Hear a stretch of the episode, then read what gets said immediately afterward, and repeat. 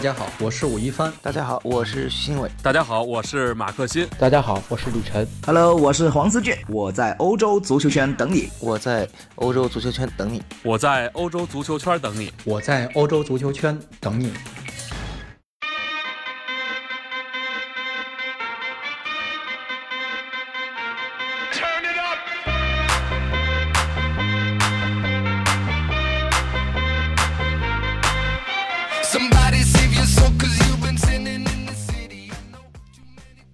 Hello，大家好啊！新的一周是不是元气满满呢？大家最近过得怎么样？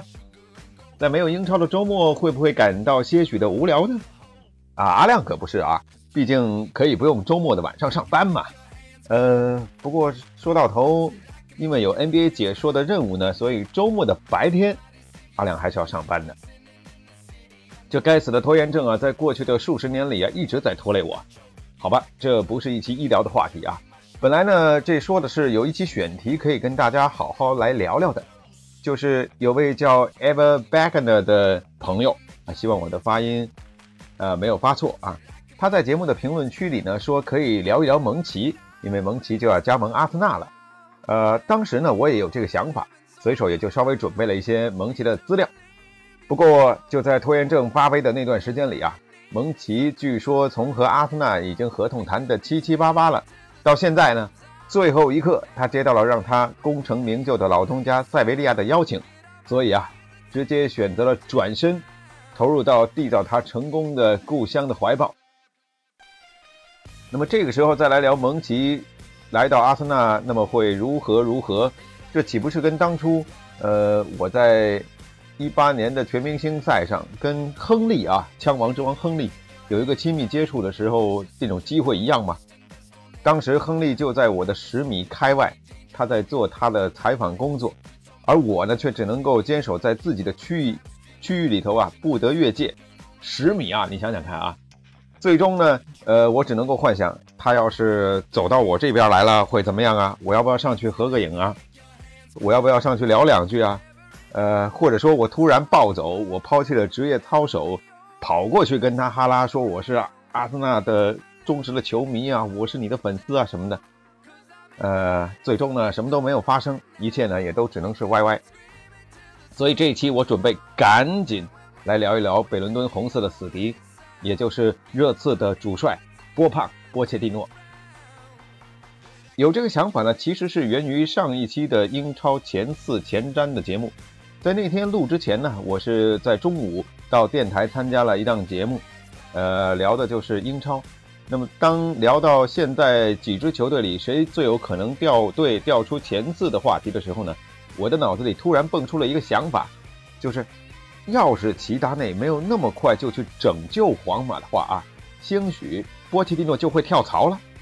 这样呢，顺带呢，呃，再带走他几个手下的爱将，那么热刺就垮了呀。哈哈哈。呃，所以归根到底啊，这还是该死的拖延症惹的祸。其实从上个赛季结束之后呢，包括在之前的一个夏天啊，已经有不少传闻说像皇马呀、曼联啊这样的豪门俱乐部想要挖走波切蒂诺。一方面呢，波胖在热刺带队的三年，他的成绩确实是有目共睹的，进步也是有目共睹。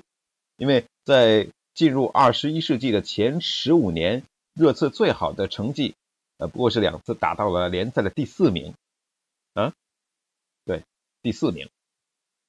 而波切蒂诺接手球队的2014到15赛季，球队最终打到了第五。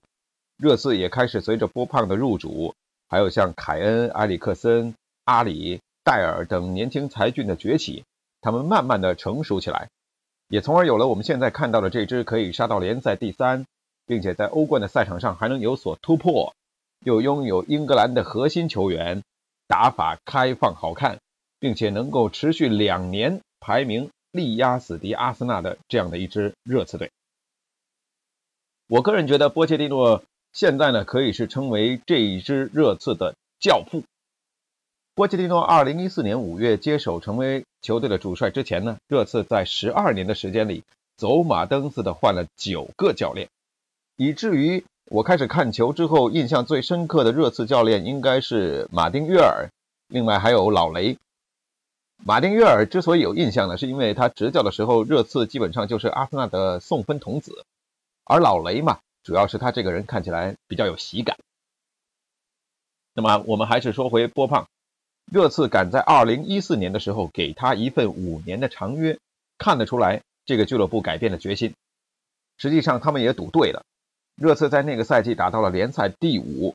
另外呢，有一个历史性的事件，凯恩从一个名不见经传的球员进化成了一个王牌射手，而同样在波胖手下成长起来的还有阿里以及戴尔。这两个人呢，他们是纷纷入选了2016年欧洲杯英格兰国家队。第二个赛季呢，热刺其实一度有望在众多豪门纷纷低迷的时候抢到冠军，但是关键时刻他们和阿森纳一样啊，都是老毛病没有解除，这关键时刻掉链子的毛病没解除，最后功亏一篑。莱斯特城上演了足球童话，但是至少啊，热刺在完成了一个夙愿，就是1990年以来。他们第一次在赛季结束之后，联赛排名排在了死敌阿森纳之前，实现了踩在对手头上的这么一个夙愿。那么，敢于提拔新人并点石成金，这是波胖最可贵的一点。他就是用人不疑，疑人不用。他也慢慢的在球队树立起了自己的权威，并且呢，这群在他手下成长起来的年轻人，不单单是收获了不错的职业生涯。也增强了自信。球队呢，这种压迫式的打法，追求反击的高质量，以及对比赛的掌控力，并且啊，还取得了相应的一个好成绩，可以说是让这群队员对波胖心服口服。球队的凝聚力也大大超出以往。所以说，波胖是现在这支热刺的球员的教父，我觉得一点都不为过。而热刺的高层也终于发现了波胖是他们苦苦寻觅之人，仿佛就是天选之子啊。同时呢，他们也嗅到了像曼联这样的豪门对波胖的撩拨，所以啊，在2016年就赶紧和他续约。而在2018年，也就是去年的五月份，热刺再次宣布和波胖续约，一共到了2023年。你想想啊，毕竟热刺呢刚刚是拆掉了白鹿巷，啊，然后呢是贷款盖了新球场，手头啊有点紧。就连在转会市场上也没给波胖添人，对吧？这个时候啊，如果像皇马这样的金色豪门前来引诱，那么已经有了成绩和口碑作为保证的波胖，难免可能会像很多受到豪门青睐的球员或者教练一样，哎，觉得我是该寻求人生的新挑战了吧？啊，这时候拂袖而去。热刺给了八百五十万镑的年薪，啊。也已经成为了这个北伦敦教练收入的新标杆了。据我所知，温格在阿森纳的年薪是八百万英镑。不知道列维在跟波胖谈续约薪水的时候有没有顺嘴呃顺嘴啊啊提到这事儿啊？呃，说到这儿呢，我现在觉得这波胖正处在一个成为热刺的温格的机遇与挑战，甚至是危险并存的档口。先来说机遇。一来，热刺在他的带领下打法已经成型了，而且踢得很漂亮，手下一干精兵强将都是他一手提拔打造，忠诚度和凝聚力也不是以以前那种雇佣兵可以比拟的，所以现在可谓是将帅一心。第三，波胖这个人呢，情商非常的高，对外他不和其他教练斗嘴呛声，而在两军交战之时呢，他又不卑不亢。对内呢，他更是在没有人买钱的情况之下，和老板还有主席一团和气，哪怕整个转会期一人未进，他也是能够开心的和空气合影啊！想想，能够成为这样一支以豪门为目标、坐落在伦敦这样的大都市、世界级大都市的北边，马上呢又要有一座花了十亿的北伦敦第二好的球场。有着人气爆棚的当家球星，成绩也还不错。这样的球队，压力啊，可能更多的又是来自于自我球队的内部啊，因为有进取心嘛。而成为这样一支球队、一个俱乐部的灵魂，难道不应该畅想一下人生可以达到巅峰了吗？所以，客观的说，摆在波切蒂诺面前的是一个允许你长线规划、以图霸业的机会。而且在英伦俱乐部也日渐走向大陆化的那种主教练加足球总监的模式的情况之下，波胖在热刺却越来越是一言九鼎。他也可能是硕果仅存的 manager。在执教生涯结束之后，你想想啊，在热刺热刺的球场外边有一座自己的雕像，何乐而不为呢？对吧？当然了，有机遇就有挑战了，甚至可能有危险。波切蒂诺的危险就在于，大家都把热刺的优秀看在了眼里，所以热刺不能只是在甘心做一支正在崛起的球队，不能只是永远的后进生了啊！王侯将相宁有种乎嘛？谁不想夺冠呢？热刺至今还没有给，呃啊，波胖至今还没有给热刺带来任何的奖杯，但是成绩呢，永远都是主教练的双刃剑。成绩也是现在这支热刺这批球员的诉求。有了奖杯，生涯就有可以吹的了，加薪续约，甚至是加入豪门，也就更容易实现了。